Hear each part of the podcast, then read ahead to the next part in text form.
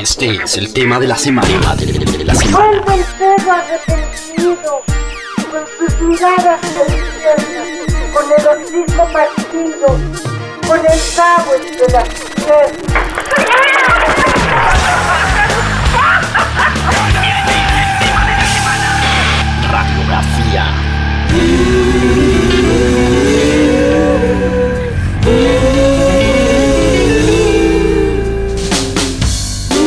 Latinroll.com y celebrando, terminando los festejos de nuestros 17 años.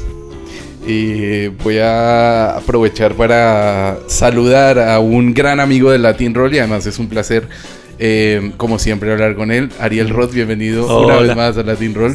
Buenísimo. Oye, 17 años, pues yo pensé que, que en el primer disco mío en solitario, que es del que íbamos a hablar hoy justamente, pues ya me habías hecho una entrevista. No, no pasó tanto tiempo. De hecho, estaba yo revisando los archivos. em, y cuando abrimos Latin Roll, que fue en 2006, estabas tú tocando Dos Rodríguez con, con Andrés en el, en Sí. el, en el estadio de, de Valladolid. Y ese día nos conocimos. Sí, ese día sí, nos conocimos, me firmaste una copia del, del, del acústico. Creo que era, era la gira de Lo siento, Frank. Sí, y estábamos con Dos Rodríguez en. Valladolid Latino, Sí. este que fue el primero de toda esa, de esa aventura. Y desde ahí, eh, casi que tú también inauguraste Latin Roll, porque ese fue el primer, el primer, el- no te hicimos entrevista, ¿sabes? Pero me acuerdo de conocerte. ese y día nuestra primera, nuestra primera entrevista, yo creo que fue después de un día muy largo mío en Barcelona, con un montón de todo tipo de medios, y a último momento, Mm. de lo último que me quedaba era Latin Roll, que yo no sabía muy bien qué era, entonces ya aproveché para tomarme una cerveza Sí. y nos quedamos charlando. Y entonces Sí, eso no sé cuándo fue con, fue con Lo Dúos siento Frank. Tríos y Ah, dúos, ah, vale, vale, vale. Era- eso fue la época de las perversiones. Pero eh, eh, eh, es muy interesante empezar la entrevista así porque a mí, cuando salió hablando solo, que eso fue en el 97, 98. Sí. Eh, ahora está celebrando los, los 25 años del álbum con esta reedición y con la gira. Eh, me hubiera encantado hacer esta entrevista porque es un, es, eh, hay tantas canciones tan importantes para la vida de muchas personas, incluyendo la mía, banda sonora de, de- de- de mucha gente. Que qué maravilla que lo hayas reeditado porque entonces podemos hacer esta entrevista, ¿no? sí, sí, sí. No, pero aparte, bueno, vale, decías, no sé hace cuánto fue aquel Dúos, Tríos y otras perversiones en Barcelona, esto que estábamos contando, pero ese fue el comienzo de un montón de cosas que después fuimos haciendo, no solamente para Latin Roll, también en otro tipo de aventuras en las que nos hemos metido juntos y nuestra amistad, por supuesto. Varias cosas, sí. Yo, por ejemplo, nunca pensé de trabajar eh, en un programa de televisión y mucho menos a tu lado. O estar montado en un avión. O, o estar montado en un avión contigo yendo, yéndonos a. a Esa Bogotá, aventura, esa aventura fue maravillosa y, y debe estar documentada muy bien en, en los archivos Sí, de Latin sí, Roll. sí, no, de hecho, estaba oyendo el otro día los, el, el- el concierto grabado que, que lo tengo por ahí. Bueno, vamos a hablar un poco de Hablando Solo porque, porque mm, claro, está, está muy interesante ponernos a revisar realmente cosas de, de cómo lo hiciste, de, de- de cuando terminaron los Rodríguez. Se acaban los Rodríguez y dices, ¿y ahora yo qué hago?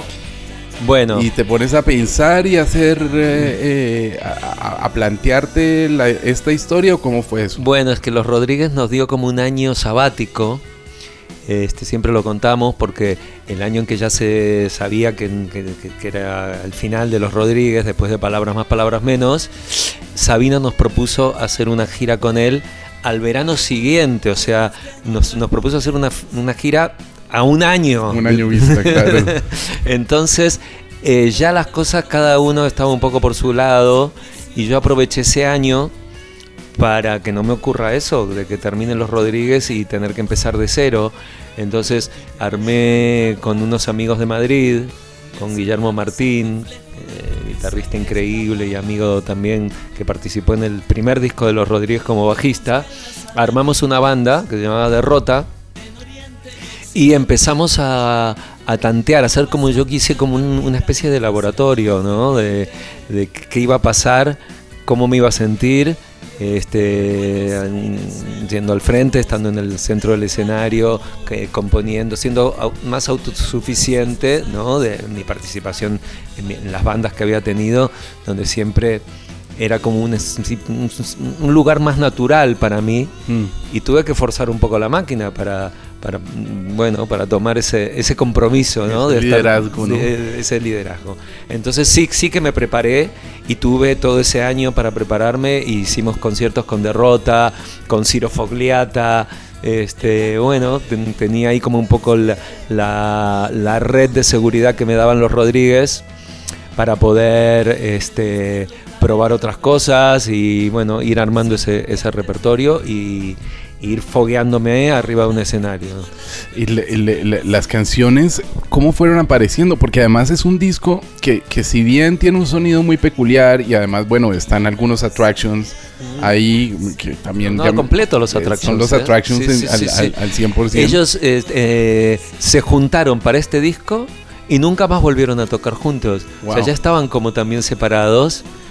Pero bueno, se juntaron especialmente para esto como una especie de, de reencuentro, de paseo, porque para ellos era con cero presión real hacer, hacer esto.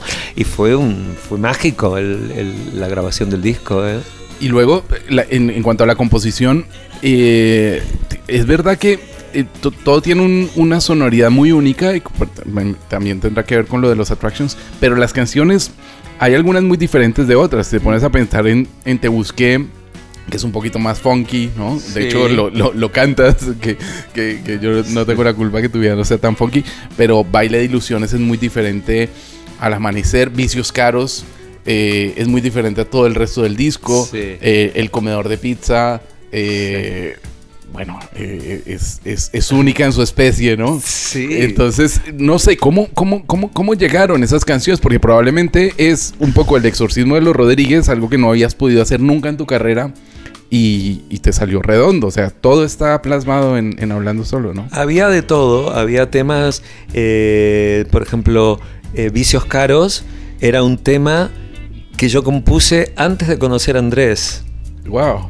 Sí, O sea, antes de por mirarte. antes de Por Mirarte, exactamente. Eso iba a formar parte de un supuesto disco mío eh, previo a los Rodríguez, Claro. que nunca se hizo.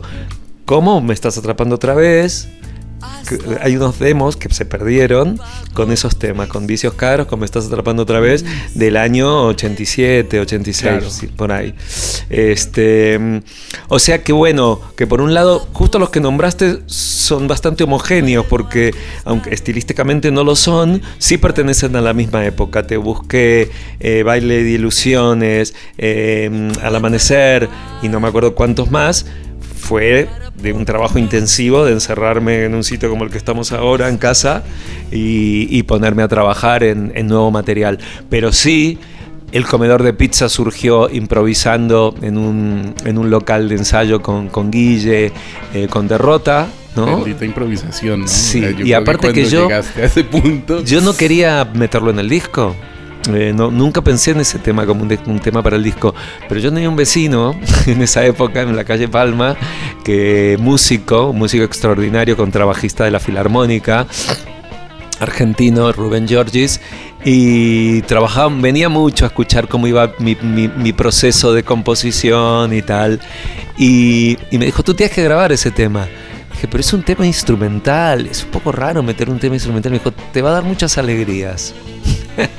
Tenía toda la Y razón. fíjate que es un tema instrumental, pero que en el show ahora mismo es el anteúltimo de, antes de los bices. O sea que es un hit instrumental, un que la gente canta. O sea, es una cosa muy, curiosa.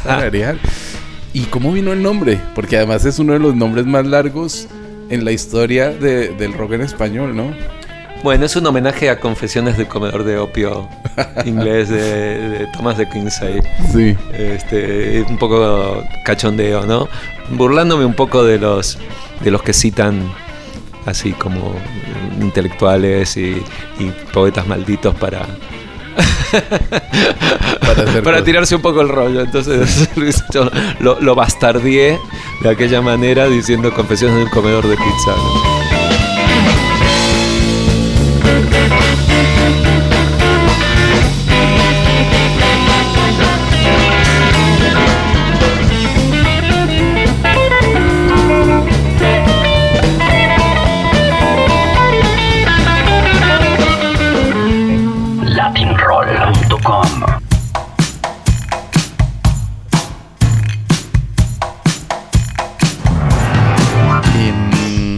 Por, por ejemplo de mm, Broma en la Castellana, eh, siempre desde la primera vez que, que- me bajé en Madrid, es que además es, es- es- muy divertido porque para mí el, el hablando solo era como me relataba y me... me- yo nunca, no- no- nunca pensé que terminaría viviendo en Madrid, ¿no? Pero la primera idea que tengo de Madrid es gracias a hablando solo. O sea, eh, oigo Bruma en la castellana y la primera vez que caminé por la Wow. castellana iba tarareando. Pa, pa, Ibas descubriendo iba los descubriendo que- Madrid que a nombra través- a Morris través- en la a letra, porque la, la letra Claro. esa es de Morris. Este, sí, Morris, justo en ese, en ese, en ese momento de, de yo estar muy presionado de tener que terminar un disco entero, componer un montón de canciones y tal, estaba Morris de visita en Madrid y vino a casa a visitarme y trajo una carpeta con letras.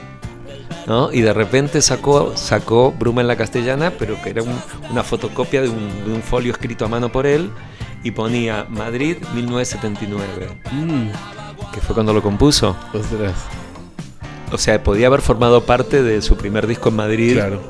Fiebre, de, tranquilamente. Fiebre de Vivir, que grabaron los, los Tequila. Claro. O sea, que fue una cosa toda también como una cosa media cósmica de, de- de- de- de casualidades y tal, que terminé yo, muchos años después, poniéndole la música a una, a una poesía ¿no? que, que Morris había hecho en la época en que grabamos su primer disco en solitario, porque el Fiebre de Vivir lo grabó Tequila como banda, Como banda de apoyo. como de banda de apoyo, sí. Qué, qué- qué increíble, qué increíble eso. Y luego yo me pongo a pensar, cuando ese disco llegó a mis manos, fue porque los padres de, de una de mis mejores amigas, que igual te acuerdas de ella, de Camila, em, habían estado en Madrid y lo habían comprado y nos lo llevaron de regalo. Y fue como, este es el mismo tío de los Rodríguez, no puede ser. O sea, eh, eh, la- había una curiosidad sobre, sobre, sobre, sobre la- la- lo, lo que estabas proponiendo ahí artísticamente y evidentemente también retrataba como te cuento Madrid. Ahora que estamos haciendo la gira, noto lo que tenía el, el poder de los discos físicos.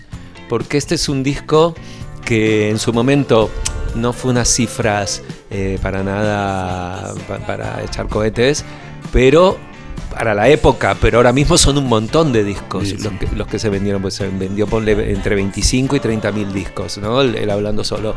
Eso en te esa daría época, hoy por hoy un disco de Claro, oro, de hoy- hoy en platino día o de... muchísimo. no. Pero sabes que en los conciertos que viene gente que tiene el disco, básicamente, se nota el poder del disco físico, cómo la gente reacciona de otra manera con esos discos que como tú te los llevaron de regalo en un, en un soporte, escuchaste un montón de veces, creaste una relación casi física y afectiva con De ese hecho, objeto. Claro, es que mi relación física y afectiva contigo es a través de ese disco.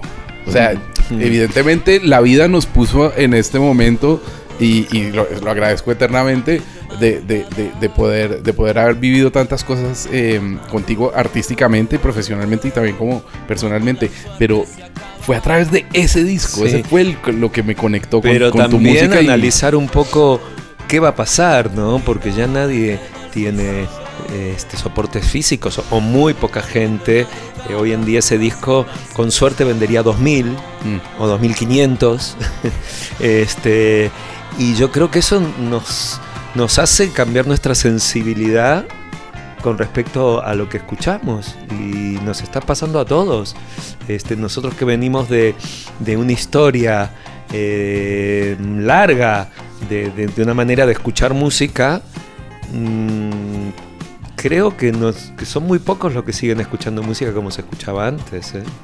Y eso que está reviviendo el vinilo, eh, otra de las cosas que me gusta de esta reedición es que Mm. existe el disco, es que existe en vinilo. O sea, cuando lo compré, me fui a la FNAC a comprarlo y me lo puse en vinilo, digo, por fin. O sea, uno de mis discos favoritos de la vida, por fin lo puedo A mí me pasó igual. Yo cuando llegó, cuando llegó aquí la muestra para que la escuche, me emocioné un montón.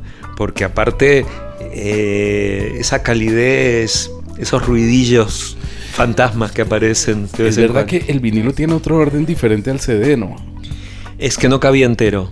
Claro. No cabía el disco entero. Y también me lo replanteé. Aproveché para replantear el orden. Creo que el disco empezaba con Baile de Ilusiones. Sí. Y me pareció raro empezar con Deep Baile de Ilusiones. Me pareció que no era representativo. Tenía que ver más con, con mi historia de rock and roll, de tequila, que con lo que yo estaba eh, ofreciendo en el disco, ¿no? Que eran otro tipo de canciones, este, más personales, eh, más de autor, podría decirlo, ¿no? Si nos ponemos a pensar entre las demos, que de hecho eh, el, el- el doble CD y lo que podemos escuchar en Spotify eh, tiene algunas versiones de ensayo, Sí. de derrota, de, eh, de- de- de preparaciones de demos, pero si te pones a pensar cómo cambió el sonido del álbum cuando ya llegó a las manos de los Attractions y lo, y lo grabaste. Vamos a pensar, por ejemplo, es tan diferente eh, la versión de Te Busqué de las... De las Ah, bueno, es que ya la volví a componer entera. Eso es un ejercicio que a mí me encanta hacer, ¿eh? Cuando ya tengo con mucho trabajo, ya hice una melodía, con una letra, todo bien diseñado y tal, de repente un día cojo la letra, me la pongo delante y cojo el primer instrumento que se me ocurre y empiezo a tocar y a cantarla. Y fue lo que pasó. Yo cogí el, el bajo y me puse a hacer una base y, y me gustó más. Sería por la novedad, porque la verdad que la, la otra versión también está buena, es un tema pop, sí. 100%. Pero bueno, la, la, la versión funky aguanta mucho. Ese es un tema que yo grabé en un ADAT de 8 pistas, que era con lo que, más- con lo que grabé muchísimo tiempo, mi ADAT. eh, y fue el único tema que no, no terminé de conseguir con los Rodríguez. Mm. Y esta es una anécdota cachonda de la grabación. Ahí estábamos en el sur de Francia. Y entonces yo llamé al manager que teníamos en esa época y le dije, tienes que traerme mi ADAT con las cintas porque hay un tema que lo vamos a, sac- a sacar de ahí. Y entonces lo hice a Pete Thomas grabar sobre esa versión y dejé algunas cosas, ahora no me acuerdo exactamente, pero varias cosas que ya, la magia del demo, ¿no? Y, y también el- el síndrome del demo. El demo se graba con frescura, sin presión, se- la grabas en tu casa y luego muchas veces, por muchos attractions que haya detrás, no consigues, No, no llegas ahí, no tienes el mismo resultado y ese, y ese, ese momento especial que ocurre con el demo. ¿Y qué, eh, eh, qué- qué- qué situación ocurrió similar con alguna otra canción que te acuerdes de- del álbum? Porque las otras sí que estaban bastante fieles al demo o a las versiones en... Eh, bueno, por ejemplo, eh, Colgado de la Luna era un tema, en el demo era un tema totalmente pop, más Beatle. Sí, Con los mismos acordes, todo igual, pero como con otro. Y con los Attractions empezamos a grabarlo así. Lo grabamos, tuvimos, mm, le dimos muchas oportunidades y cuando ya habíamos terminado prácticamente, nos quedaba solamente eh, un tema por grabar, que lo estábamos esperando a Fito Páez porque lo queríamos grabar con él. Ese día, este, ya estábamos relajados y tal, y dije, deberíamos darle otra oportunidad a, a Colgado de la Luna. Y dije, olvidaros de cómo está. Hacer como si como esos temas que hacéis experimentales con Costello. Mm. Ah, ¿sí? Ah, vale, vale. Estábamos cenando ya. Y de repente desaparecen. Y cuando entro en el estudio, en la sala, ¿no? Están como haciendo... Pete se había armado un set de batería totalmente distinto para tocar de pie con unos bongos, con, con baquetas, pero con palillos, pero con unos bongos. Había armado una cosa muy, muy especial. Yo creo que eso, esa- ese sonido de esa, de esa canción, de esa grabación, es irrepetible. Yo nunca pude conseguir ese, esa magia que tiene esa grabación. Y después Fito, Pete lo produjo en un momento y le hizo grabar un pianito también encima. Y, Y después la luna entonces también grabó, grabó Fito Páez una parte. hay, una, hay unos toquecitos de piano que van con, los, con unos platos de Pete. Y después grabamos eh, Mil Mentiras de una Verdad, Sí. Estábamos todos en, el, en, el, en, el mismo, en la misma sala, que era muy grande. Este, los, los tres attractions, Fito y yo. Y todo lo que se escucha en esa versión, salvo el solo de guitarra, es en directo lo que, lo que grabamos ese día. Todos los pianos, los teclados, el, el B3 de, de Steve Naives, todo. Y Baile de Ilusiones, por ejemplo, sí que es bastante fiel a, a- a- a- a su origen. Y pero la, la letra también es muy interesante porque hace un tiempo, hace, hace un ratito hablabas de poesía y evidentemente pues está, o sea, la- porque la vida es un sueño y los sueños sueños son, o sea, está metido ahí como, como una parte también muy literaria, ¿no? Pero... Es una canción bastante muy- canalla, Muy, ¿no? ro- muy rockera, sí, muy canalla, muy... Sí. Em, ¿cómo, ¿Cómo fue también ese proceso de escribir esas letras en general de todo el disco? Hubo un día muy especial, esos días que, que, que no te lo puedes creer, ¿no? Que yo me levanté en mi casa y había un coche aparcado, era, es el centro de Madrid, se escucha todo mucho lo que pasa en la calle, en esa, en esa casa, ¿no? Que vivíamos en Malasaña, y había un coche que se le había disparado la, la alarma, y yo estaba desesperado. Y ese día compuse dos temas, después de brindar y baile de ilusiones. Este. Y completos aparte. Luego le agregué algún tono después de brindar y tal. Pero primero empecé con después de brindar, súper melancólico y tal. Y luego me enganché con baile de ilusiones. Bajé a hacer la compra. Y durante el. mientras iba a la carnicería a comprar. Me, me- me salió el estribillo dentro de, me- me- así, de- de memoria, digamos, eh, el sistema oral, digamos, y, y cuando llegué la redondeé, me quedó una parte de la estrofa pendiente que usé mi método de ir paseando por Madrid y, y ir así, haciendo un ejercicio de, de memoria que siempre viene bien y ir componiendo sobre, sobre en movimiento. nada y aparecía el otro día totalmente colocada y el que tenga un amor que lo cuide y que mantenga la ilusión porque la vida es un baile de ilusiones y el que no baila está muerto. Y el que tenga un amor que lo cuide y que mantenga la ilusión porque la vida es un sueño y los sueños sueños son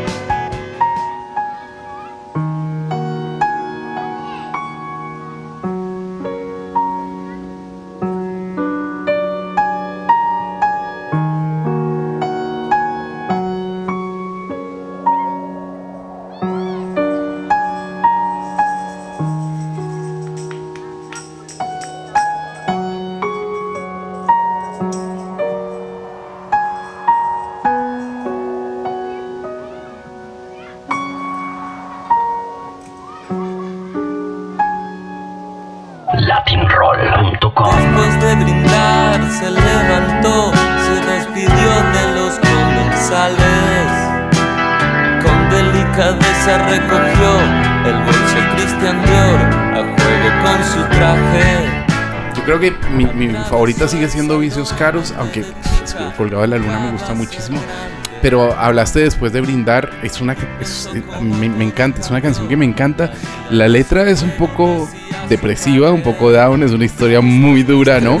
Pero la melodía, la intensidad, la forma en que está escrita. es Probablemente es el tema más triste que escribí nunca eh, de- de- después de brindar. Es una fiesta familiar en el que se levanta una de las hijas, digamos, en mi cabeza por lo menos, y sube a su habitación y se pega un tiro. Es, es tremendo, no sé cómo, lo, cómo llegué ahí, pero es que muchas veces mm, también he leído y he escuchado a, a escritores también que muchas veces empiezan a escribir sin tener mucha idea de lo que va pasando y, y bueno, y, y yo en ese momento me pregunté, pero estoy seguro que, que, que- que- que quiero matarle a este personaje, ¿no? Este, porque me fue llevando hasta ahí eh, la letra. Pobre, pobre chica, pero la verdad es que. A ver, estaba presente, se había suicidado hacía poco un, un tipo muy querido aquí en, en- en España, que era, ay, ahora no me voy a acordar, de no sé cuánto canta, que era, tenía, era un tío que, este, con, un, muy- con unas letras muy importantes y amigo de Sabina y tal, pero que se hizo muy, muy, muy famoso multitudinariamente por una basura de canción eh, de un programa de televisión y hizo muchas actuaciones muy bizarras eh, en verano, en pueblos, no sé qué, y se terminó suicidando. Ahí lo tengo el nombre. Después, si después lo miro te lo digo. Tremendo.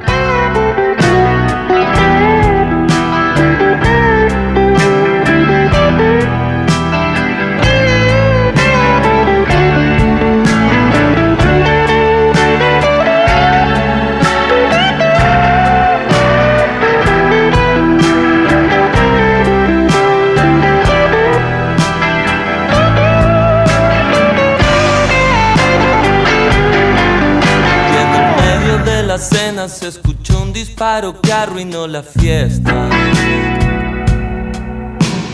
Y es que en las mejores casas a veces ocurren cosas como estas. Y es que no hay nada más triste que recordar los sueños del pasado. Para comprobar que poco se cumplió de lo que habíamos soñado.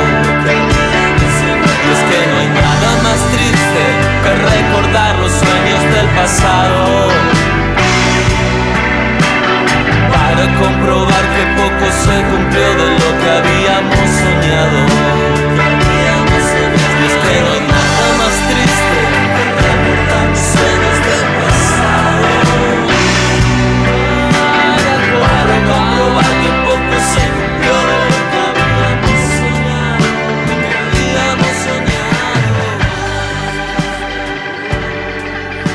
Cosa que me, me llamó mucho la atención, eh, volviendo a pensar en el nombre del disco, y es que cuando se acabaron los Rodríguez, en, eso- en esos, bueno, no están exactamente en el hasta luego, pero en, en lo de- en- en- en esos bootlegs que salieron adicionalmente, ya cuando estaban en esa última gira con Sabina, había una canción que se llama Hablando Solo.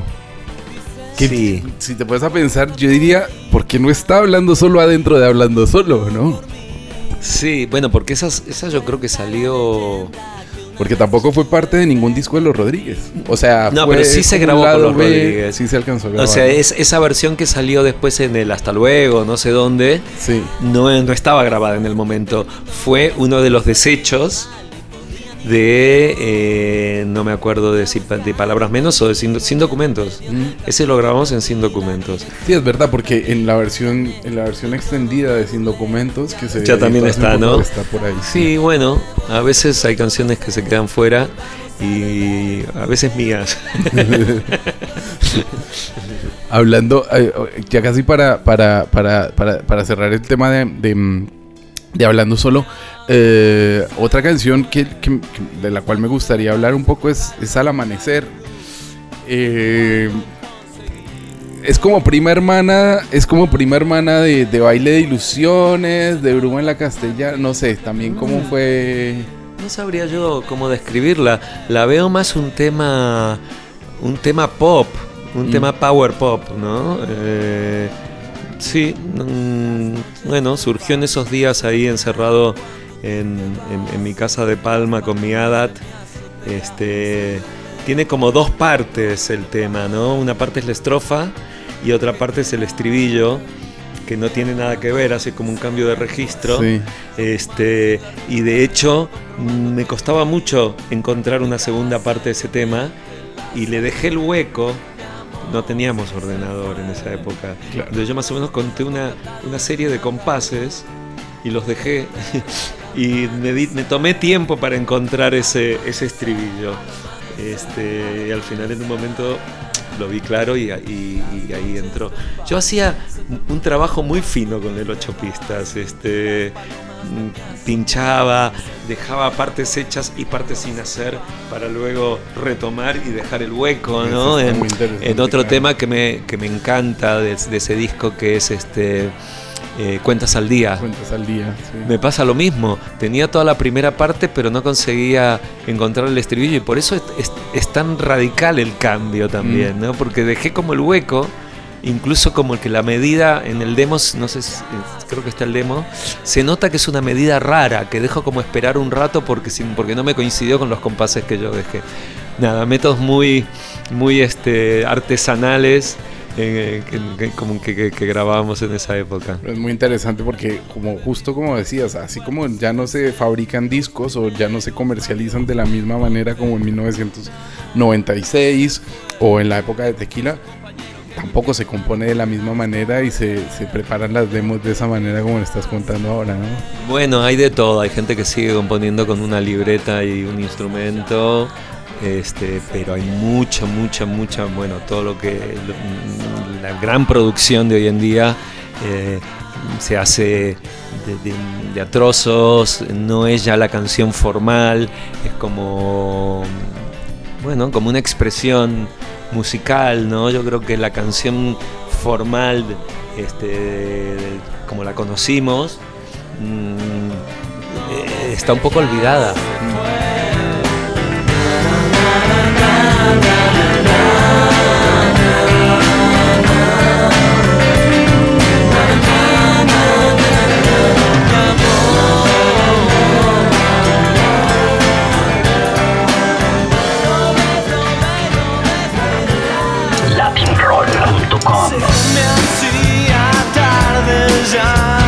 Iba. Hace un rato hablabas de Fito Páez. eh, estuve, bueno, bueno, además te agradezco la invitación a ver el, el- el show del Wizzing. Estuvo muy, muy interesante volver a revivir el amor después del amor. Y pues eh, es imposible no hablar tanto de la serie como de, como de la nueva versión del amor después del amor. Tú, cuando, cuando se grabó El amor después del amor, o, o no sé cuándo fue la primera vez que escuchaste toda esa cosecha de, de Páez, porque al final no sales en la serie, pero eres bastante protagonista de ese 1991-92. Estuviste con él muchísimo tiempo, compartiendo Sí. mucho tiempo con él, ¿no? Sí, Fito, eh, me, bueno, yo no lo conocía.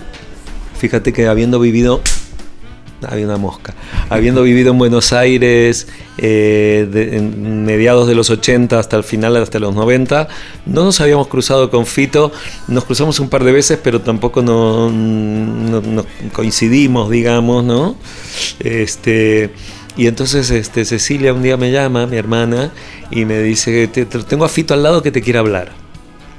Entonces, bueno, hola, ¿qué tal? Soy Fito. Ah, bueno, yo soy Ariel, no sé qué. Eh, escúchame, voy a ir a Madrid y te quiero pedir algo. ¿Podrían los Rodríguez eh, acompañar un concierto mío? Y le dijimos, por su- yo le dije, por supuesto. ¿Esto era Tercer Mundo o qué? No, Tercer no Mundo. Entonces yo empecé a escuchar mucho Tercer Mundo y empecé a escuchar, empezamos a escuchar los clásicos de Fito y todo. Llegó Fito, ensayamos un mes para hacer un concierto.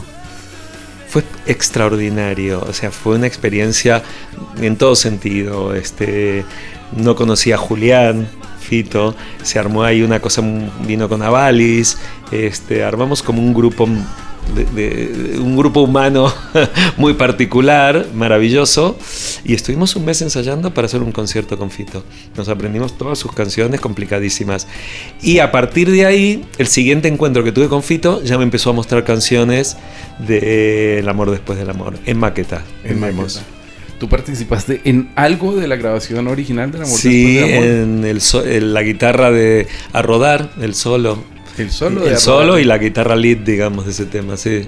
Qué interesante, no, no. De hecho, es que creo que en los créditos no aparece. No, sí. ¿cómo no va a aparecer? Y, mm, ¿Qué opinas de la serie? Yo me la disfruté muchísimo. De hecho, bueno, lloré varias. Claro, hace parte de nuestra misma vida, ¿no? Yo, claro, yo me. Para mí, la música en español tomó una. Y, la, mu- y me reencontré con la música en español, incluso con Charlie García y con, y, y con Soda Stereo, gracias al amor después del amor. Yo, antes del amor después del amor, era un, un preadolescente metalero que, escu- que- que escuchaba todo Iron Maiden y Guns N' Roses, pero ese disco me cambió, me cambió la vida y por eso fue tan interesante ver el concierto del Wizzing y después cuando ves la serie, de hecho esos primeros discos, o sea, tú eh, escuchas del 63 que tiene sus deficiencias de mezcla, pero las canciones, o sea, tres agujas es tres Sí, no, agujas es espectacular. y, y giros, ¿no? Y, incluso el la la la. No sé qué el opinas. material qué es opinas de la- espectacular. la Hombre, yo creo que la serie nosotros la vemos de una manera distinta que vemos el resto de las series, evidentemente, porque tenemos una conexión de todo tipo, ¿no? Este, de ver gente que conocemos, de ver lugares que conocemos, situaciones que hemos estado o que hemos oído hablar, Sí. y después la música. Entonces yo también, o sea, me, me- me enganché completamente. Este, estaba ansioso porque salga también ver, a- ver a Cecilia. Eh, y bueno, yo la disfruté un montón. Y me parece que fue una serie que yo creo que eh, marca un antes y un después también, así como el amor después del amor marcó un antes y un después, esta serie probablemente marque esta nueva etapa de fitomanía que se ha armado, ¿no? Eh, que ha llegado hasta España incluso. Es increíble cómo, cómo, cómo, cómo, cómo, cómo poder utilizar tus propias assets y un disco tan increíble con canciones tan maravillosas para 25 o 30 años después eh, darle, darle, darle la vuelta. Eh, ¿Qué te pareció Chango? Que además eres muy amigo de Ah. Chango, gran Charlie García. De hecho, yo le estaba. a la- una de las últimas entrevistas que hice en Latin Roll la hice con eh, Banda Los Chinos, que es una banda nueva argentina Sí. que vienen a tocar dentro de unos días aquí a, ¿A Madrid. Madrid? Ah, mira. Y, y le preguntaba, le preguntaba a- al vocalista, porque en, en la en la publicidad de Quilmes del Mundial, que hacen que era con Hablando a tu corazón, Louta hace de Pedro Aznar y, y el vándalo líder hace un poquito de Charlie. Entonces le decía, ¿qué, qué siente, qué, qué se sintió ser Charlie García por tres segundos? Y me decía, no, boludo, me queda grande la camiseta, no sé qué.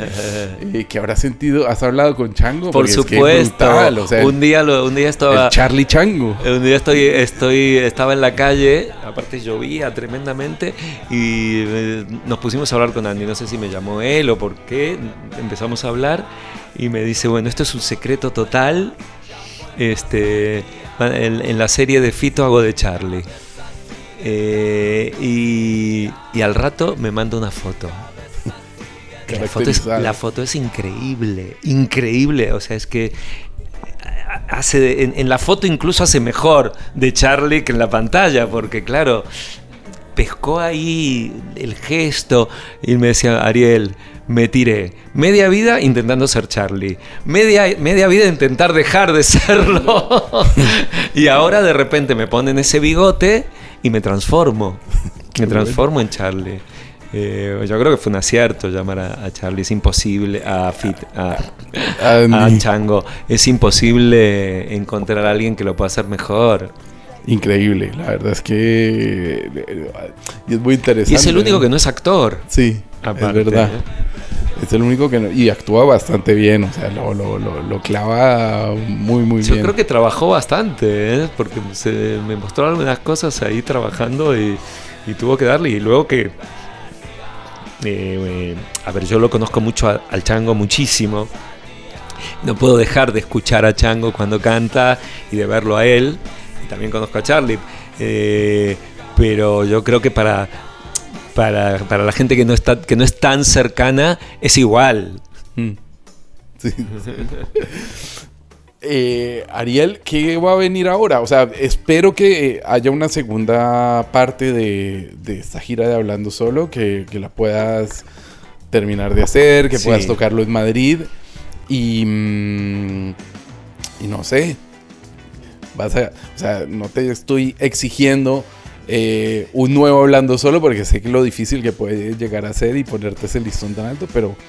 eh, te vas a poner a componer? ¿Qué, qué, cuál es el plan? Siempre estoy ahí un poco intentando componer. Lo que pasa es que componer es mucho trabajo.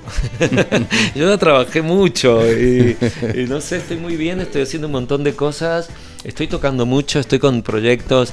Este, el otro día en Madrid todavía no pudimos hacer el concierto de Hablando Solo porque la semana pasada tocamos en Madrid con, con Kiko Veneno.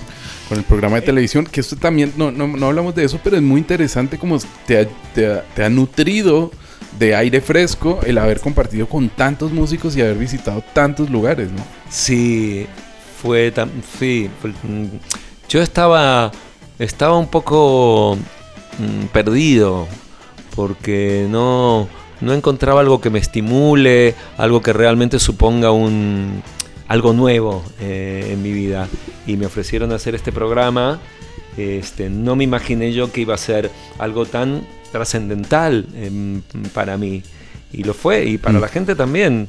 Y la gente es- me sigue felicitando y adora el programa. Este, para los que no sepan, se llama Un País para Escucharlo. Y fuimos haciendo todo el mapa de España con un abanico muy amplio estilístico, enseñando un poco qué pasa en cada lugar, desde lo más folk hasta lo más vanguardista. Y yo tocaba con muchos durante la semana, tres, por lo menos con tres artistas en cada, en cada capítulo. O sea que al final fueron 30 programas, toqué como con 90, 100 personas. También es verdad, probablemente no hayas compuesto mucho porque ya de, de solo escuchar y, y- y pegarte a todo el repertorio de otros artistas que estás descubriendo, ya se te... A ver, yo, yo extraño Complicado. y de hecho estoy grabando aquí en casa eh, y necesito ir al estudio y hago colaboraciones y me encanta el, el ambiente del estudio, pero sinceramente no es que extrañe componer. Te lo digo a ti que eres mi amigo, no estoy yo extrañando componer. Me encantaría tener guardada una gran obra y que en algún momento salga. Sería fantástico, pero requiere de mucha concentración. Yo no tengo la misma concentración que tenía antes. Eh, creo que nadie la tiene. Mm. Es muy difícil concentrarse hoy en día. Este, hay muchas cosas que nos están ahí rumiando alrededor, este, de en todo sentido. Hay muchos artefactos también que, nos, que se interponen en, en nuestra, en nuestra concentración y en nuestra creatividad.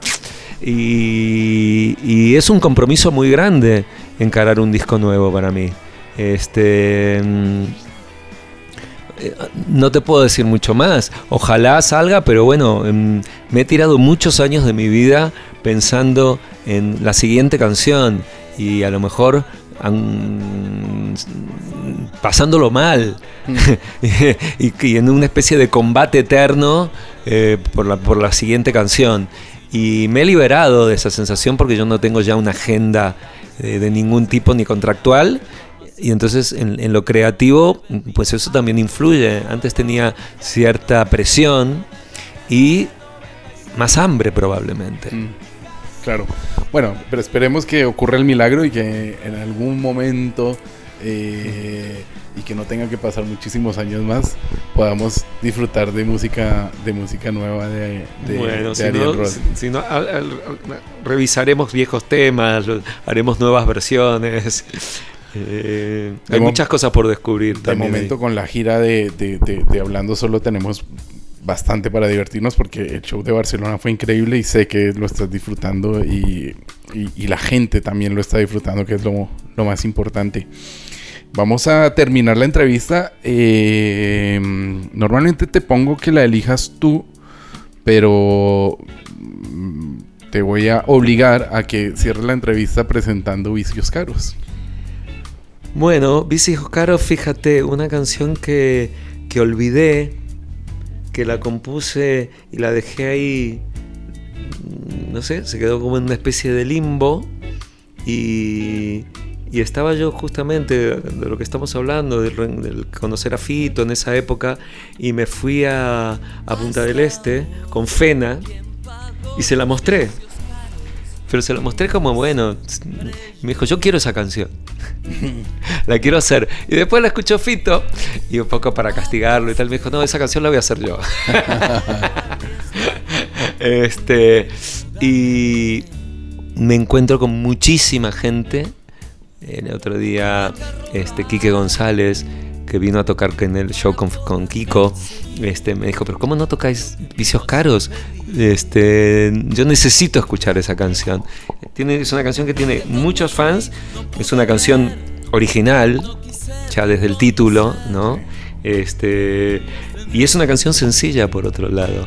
Tiene poca letra, este, un riff, Solo maravilloso. un solo original maravilloso. Ahora lo está haciendo Ricardo Marín, que también lo hace maravilloso, pero distinto.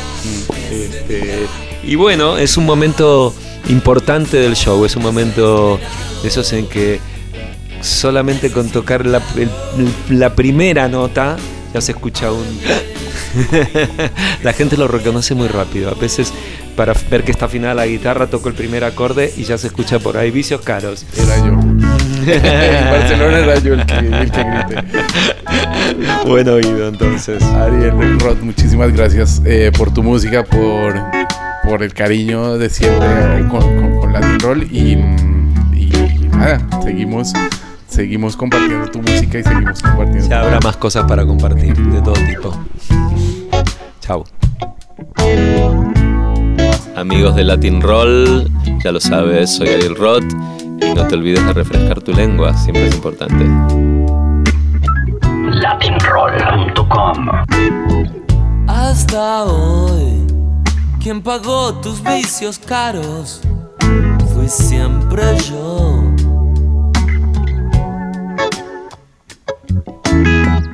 Aposté por tu juego arriesgado, pero no gané. Robar para poder conseguir lo que me ibas a pedir.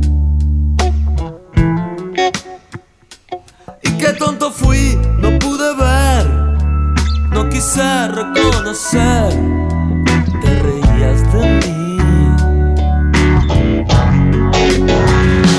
Ya no queda nada, la caja está vacía. Que